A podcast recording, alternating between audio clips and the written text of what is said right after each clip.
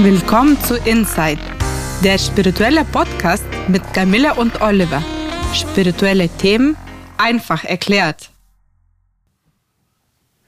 Und heute geht es weiter mit unserer kleinen Serie zum Thema Lebensenergie in verschiedenen spirituellen Traditionen und Kulturen weltweit. Und äh, ja, heute haben wir das Thema Lebensenergie bei den Naturvölkern, in den indigenen Kulturen.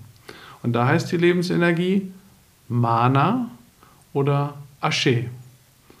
Ja, zunächst mal muss man wissen, es gibt Vorstellungen von Lebensenergie tatsächlich in allen großen Kulturen, spirituellen Traditionen, Religionen der Welt. Und ähm, ich finde ja eigentlich, wenn es überall auf der Welt etwas schon immer gibt, da muss eigentlich irgendwas dran sein, oder? Da muss was dran sein, sonst wäre es gar nicht da. Ja, genau. genau.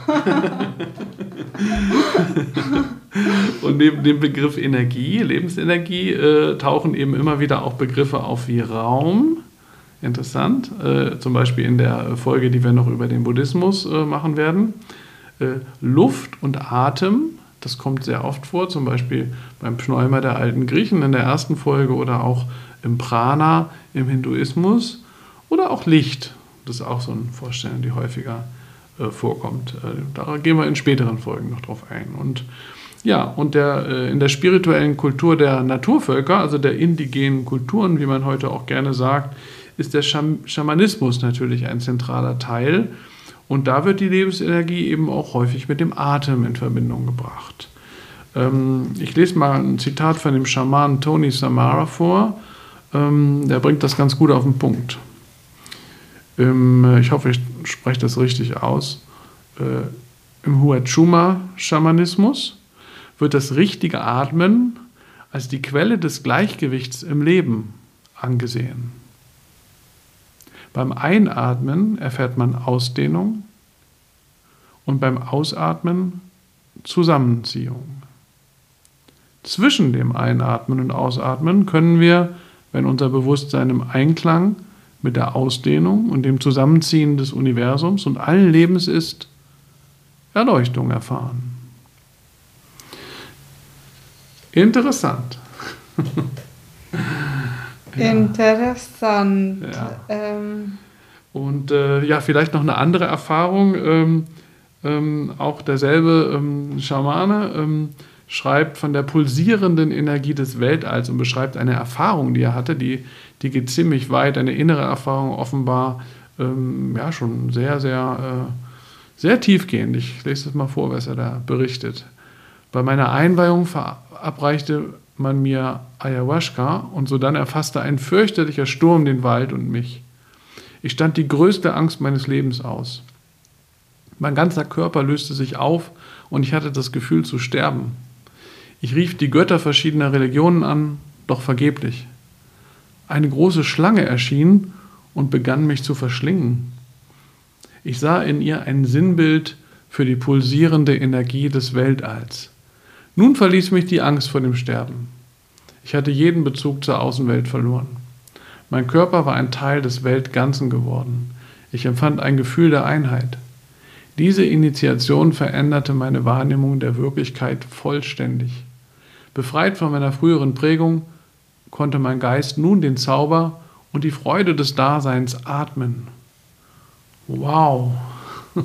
Schön mystisch. Das klingt, als man zusammen mit deinen Wäldern atmen würde. Das ist irgendwie so eine. Zusammen mit dem Weltall, meinst du, ja? Ja. Okay, ja, so eins werden und atmen mit dem Weltall. Teil, mhm. ja. als, als, das, ja. als ob da keine Grenzen wären, das eine sehr weite, hohe spirituelle Erfahrung wäre. Ja, grenzenlos, ne? Genau, als grenzenlos. grenzenlos genau.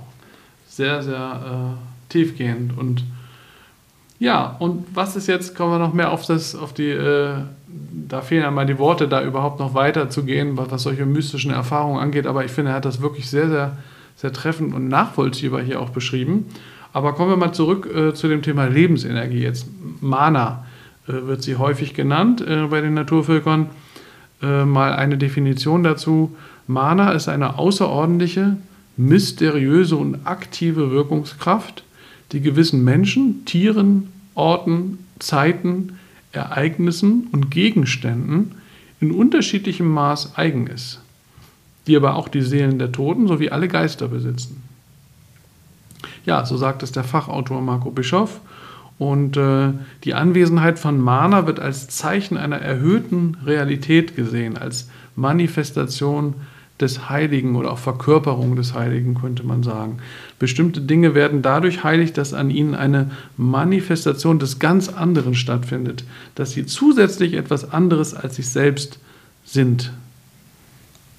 Schön, dass da eine so eine besondere und einzigartige ähm, einfach Besonderheit zu einem Gegenstand zugeschrieben wird, was so eine heilige und kraftvolle Bedeutung hat. Mhm. Und auch so die Ausstrahlung von, von einem Objekt, ja. Ja. Ja, manche Gegenstände leuchten regelrecht, ähm, die man zum Beispiel auch in, äh, vielleicht in Einweihungsritualen verwendet, in anderen Kulturen. Wir beim Reiki machen ja die Einweihung ohne Gegenstände. Aber es gibt ja auch gerade im Schamanismus äh, viele Rituale, auch im Buddhismus übrigens, wo mit vielen Gegenständen äh, ähm, gearbeitet, gearbeitet wird. wird. Und die haben häufig auch diese, diese Ausstrahlung viel mehr als nur das, das Materielle des Gegenstandes, sondern auch darüber hinaus eine Aura, könnte man auch sagen. Ne, das ist hier gemeint. Und äh, ja, und eine weitere Vorstellung von, von Lebensenergie bei den Naturvölkern ist ähm, ein anderes Wort, ist ein anderes Konzept, ist Asche. Das ist aber auch sehr ähnlich dem Mana und ähm, dieses äh, Wort Asche kommt aus der weltweit verbreiteten Yoruba-Religion, die auch also weiter verbreitet ist, als man vielleicht denkt, wenn man den Begriff jetzt noch nie gehört hat. Ähm, und da werden zur Beschreibung von Asche werden, werden häufig Be Begriffe herangezogen, wo Wissenschaft und Religion zusammenkommen. Das ist ganz interessant. Also heilige Kraft, äh, übermenschliche Energie oder auch spirituelle Elektrizität. Spirituelle Elektrizität. Ja, Wenn man am an der Steckdose. ja. ja. Ja, und die Haare so hat. Genau. Ja. Nee, besser nicht, aber also im richten, in der richtigen Portion, sagen wir mal so. Nicht, nicht in der Überdosierung. ja, was, was heißt Asche? Ähm, Asche heißt wörtlich übersetzt, so sei es oder mag es geschehen. Also es ähnelt so ein bisschen dem christlichen Amen sogar. Das ist ganz interessant. Und äh, eine gute Definition ist auch, äh, dass Asche ist die, die Energie, Dinge geschehen zu lassen. Äh, das ist auch interessant, ähm, ja, weil es sie sehr vielschichtig macht. Ne? Also sie ist auch in, in, in Geschehen, in Dynamiken vorhanden.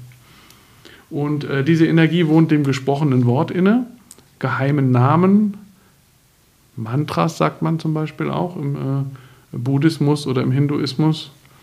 Äh, Gedanken, auch im Blut, Halsbändern, in rituell vorbereiteten Gewändern, der Erde, in Blättern, in Kräutern, in Blumen, in Bäumen, in Regen, in Flüssen, in Gebirgen, in Tornados, in Donner und Blitz und anderen Naturphänomenen.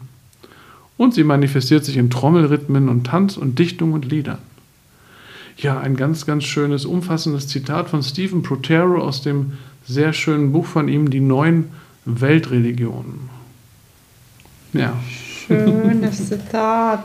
Da kamen auch die Blumen drin vor, die du auch besonders magst, ne? ja, ich verwandle auch oft Blumen in die Lebensenergie, indem ich kreativ die Sträuße gestalte, weil es hat eine heilige und heilende Wirkung für mich. Ja. Es ist einfach festliche Stimmung zu Hause und das erinnert mich, dass da jeder Tag gefeiert sein darf. Ja,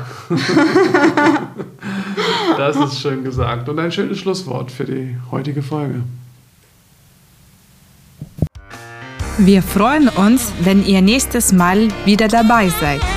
In der Zwischenzeit sind wir auch auf Facebook und Instagram. Und wer mehr wissen möchte über Spiritualität Reiki und Soundtherapie, schaut auf www.soundandreiki.de oder www.soundandreiki.de